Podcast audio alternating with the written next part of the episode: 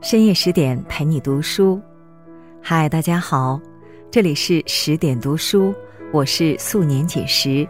今天你过得好吗？今天我要和大家聊一聊诗人余秀华。听完之后，请不要忘了在文末点一个再看。接下来，我们一起来听。余秀华恋爱了，情理之中又出乎意料。他高调的发文官宣，一如他的诗般轰轰烈烈。和他谈恋爱的小伙子叫杨朱策，出生于一九九零年，是个养蜂人。四月二日，余秀华在自己的公众号发表了一首诗，标题是《这个春天首先献给杨朱策》。三月二十一日，他用近两千字记录了自己和杨朱策相识相知的故事。他说：“我轻轻的爱着你，轻的如同舍生忘死。”而杨朱策。也盲目的爱着他，掐头去尾的爱着。这场恋爱纯粹而美好，让人心疼又羡慕。对余秀华来说，和杨朱策的恋爱是场意外。他和杨朱策是二零二一年冬天认识的，缘起于直播间。余秀华喝醉后在直播间胡说八道。很多人指责他给诗人丢脸，只有杨朱策，听说他胃疼，给他寄了蜂蜜。当杨朱策知道余秀华为情所困时，他从武当山脚下走到山顶，走了六个小时，只许了一个愿望，希望余秀华幸福。彼时他们还是陌生人，还没有联系方式。但杨朱策的虔诚悄悄打动了余秀华。他们相约去襄阳和郑州游玩，那些日子，余秀华依旧经常喝得酩酊大醉。杨朱策一次次把他背回宾馆，帮他把衣服和鞋子洗干净。对于这段关系，杨朱策丝毫不藏着掖着。很快将两人的关系告诉同事和家人，还在社交媒体上公开。对此，素来口无遮拦的余秀华却保持缄默。她无法确定这份感情的性质，甚至不知道自己对这份感情是什么态度。正如有位网友所言：“其实你们两个无所谓爱不爱情，只不过是……”各取所需。人们很难理解，一位四十六岁的残疾女诗人和一个九零后怎么会走到一起。站在世俗的角度看，这场恋爱似乎更像一场交易，一个需要爱情，一个需要流量。好在余秀华足够通透，她反问道：“所有的男女都一样。”不管年轻年老，门当户对还是别的，不是各取所需是为什么呢？两个人双向奔赴，你情我愿，各自欢喜足矣。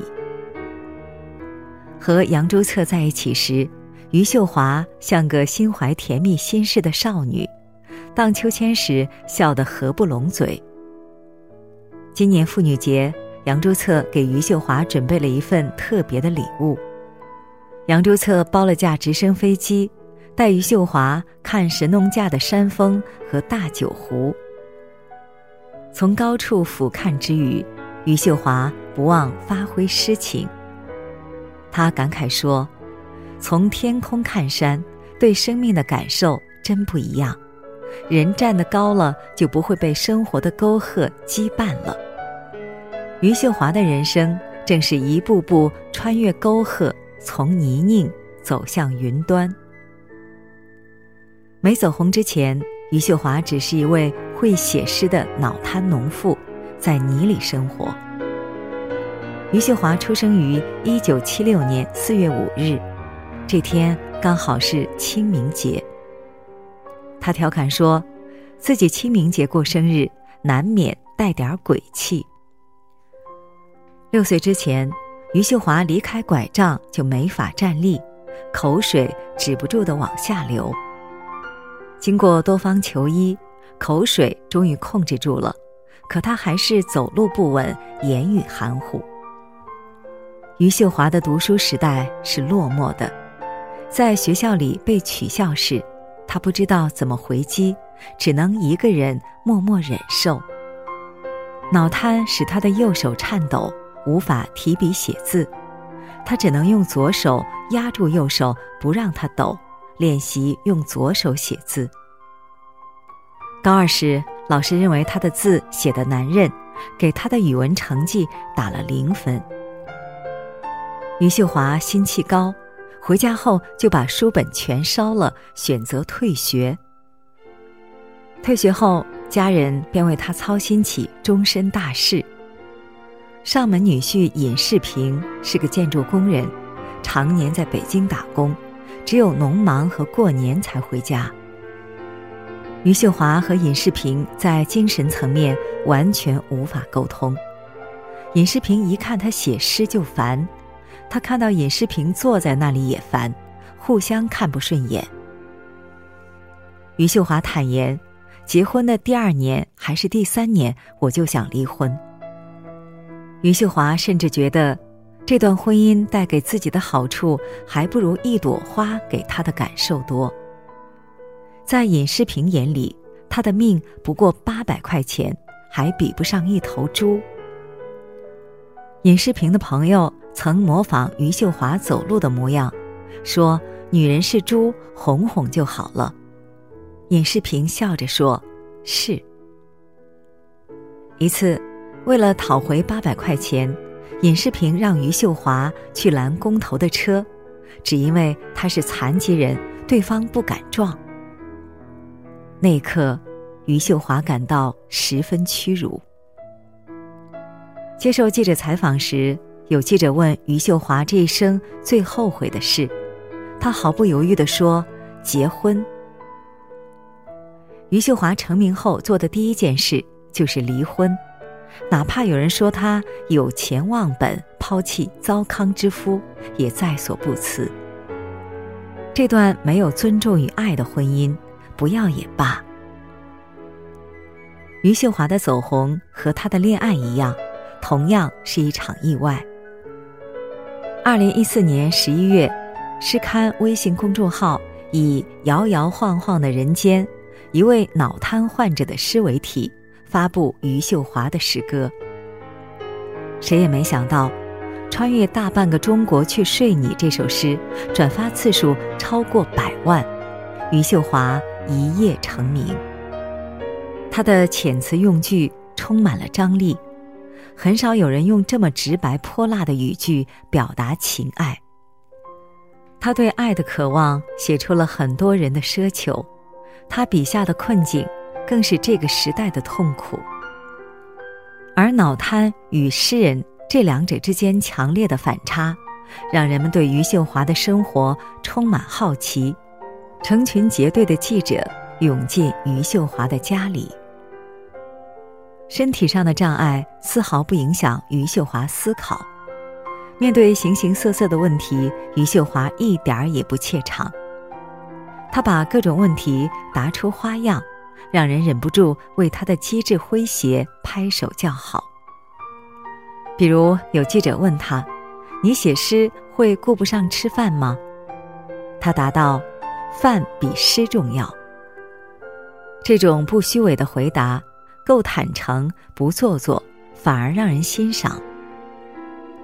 有人说余秀华能红只是运气好，其实所谓的运气好。不过是厚积薄发。余秀华在成名前就已经在网上发表了大量诗歌。一九九八年，余秀华写下自己的第一首诗《印痕》。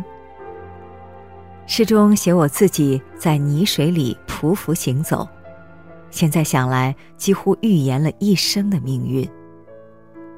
诗歌于他。就像摇摇晃晃行走时的一根拐杖，写诗成为他消解现实苦难的出口。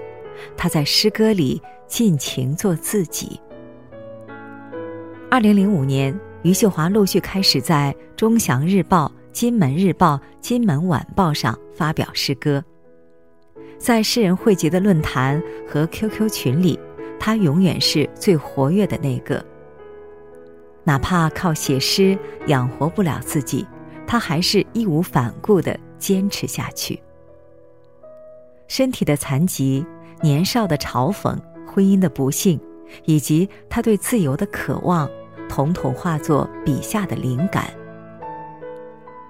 诗歌是他平凡生活中的一束光，正是凭借诗歌，余秀华得以彻底改变命运，按照自己的心愿活着。他现在的生活，既不是岁月静好，也没有情感沸腾，而是天天沉溺于。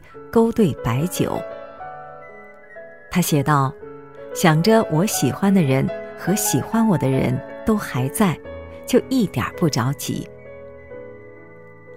余秀华是爱情里的花痴，也是婚姻里的暴君。她是敏感的农妇，也是不羁的诗人。